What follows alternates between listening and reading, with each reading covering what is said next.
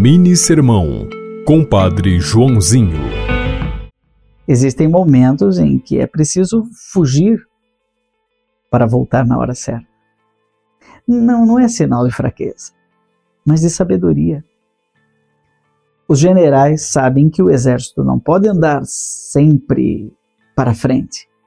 Às vezes ele tem que recuar para na hora certa avançar. E foi assim que José fez ao fugir para o Egito e levar o menino e sua mãe, avisado em sonho por um anjo que lhe disse: Vai para o Egito, leve o menino e sua mãe, atravesse o deserto, na hora certa você voltará. Existem situações em que não adianta continuar insistindo, malhando em ferro frio, dando murro em ponta de faca. Não adianta.